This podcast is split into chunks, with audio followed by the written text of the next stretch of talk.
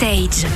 Avec nous cette semaine un invité exceptionnel qui nous présente en avant-première son prochain album qui sortira le 1er décembre. Euh, bonjour Mika. Bonjour. Euh, Cet album il s'appelle Que ta tête fleurisse toujours et il est entièrement en français. Pour la première fois, oui. C'est un album qui est probablement un des, des plus euh, intimes, chargé d'émotions que j'ai écrit depuis très très très longtemps. Et aussi le fait que je l'ai écrit en, en français qui m'a un petit peu forcé à ne pas écrire d'une manière automatique comme si c'était en anglais. Et avec tout ça, ça m'a permis d'écrire un album qui est tellement touchant et tellement coloré et pop à la fois. Ça part d'un truc électro dansant, ensuite il y a un truc symphonique, ensuite il y a une petite chanson guitare-voix qui arrache le cœur. Il y a des hommages à des icônes comme Jane Birkin, mais aussi euh, à des gens dans ma famille. Pour moi, j'écoute l'album maintenant, et pour, même pour moi, après deux ans et demi de travail dessus, c'est toujours une, une belle surprise. Il y a aussi le premier titre que vous nous avez dévoilé de cet album, C'est la vie.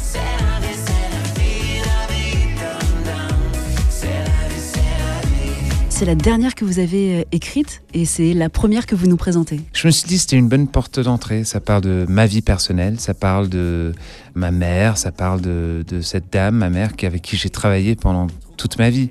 Et aussi, c'est le titre de l'album qui est lié à ça, parce que le titre de l'album Que ta tête fleurisse toujours était un cadeau d'anniversaire de ma mère juste avant sa disparition. Elle pouvait plus écrire une lettre ou un email. Elle sortait plus pour faire les courses et les choses. Donc elle m'a fait un petit dessin sur un iPad. Je n'avais pas complètement compris, mais c'était juste moi, un petit portrait de moi naïf avec des fleurs qui explosent de ma tête et me dit Cher Mika, joyeux anniversaire.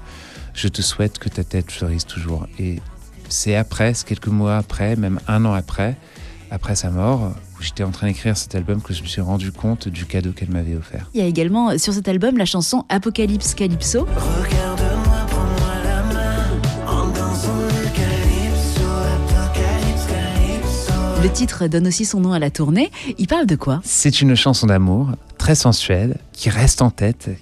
C'est genre, c'est la fin du monde, alors tiens, donne-moi la main et on danse ensemble lorsque le monde est en train d'écrouler autour de nous, mais au moins il y aura de la beauté dans, dans ce désastre. Je trouve ça très romantique. Vous êtes la première personne justement que j'ai vue en concert en 2007. Ah oui? Et là, donc si je reviens en 2024, alors quelle folie je vais voir sur scène ah bah, C'est beaucoup plus fou maintenant qu'avant. C'est tout ce que je peux dire. C'est très très très intense. Et c'est vraiment ce, ce feeling de nous.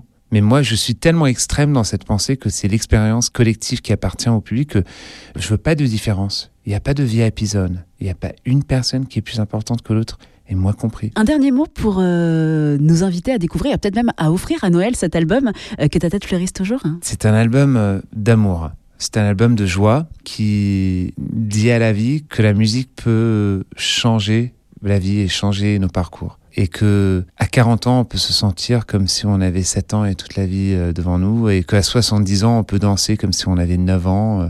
Et la musique, euh, c'est l'antidote à tout. Et cet album cherche à saisir cette sensation qui est tellement magique et tellement difficile à saisir. Merci beaucoup. À vous. La magie de cet album Que ta tête fleurisse toujours est à découvrir le 1er décembre prochain, avant cette tournée qui démarrera en mars 2024, où vous jouerez évidemment sur scène ce tout nouveau titre que l'on écoute tout de suite, C'est la vie sur sa 977.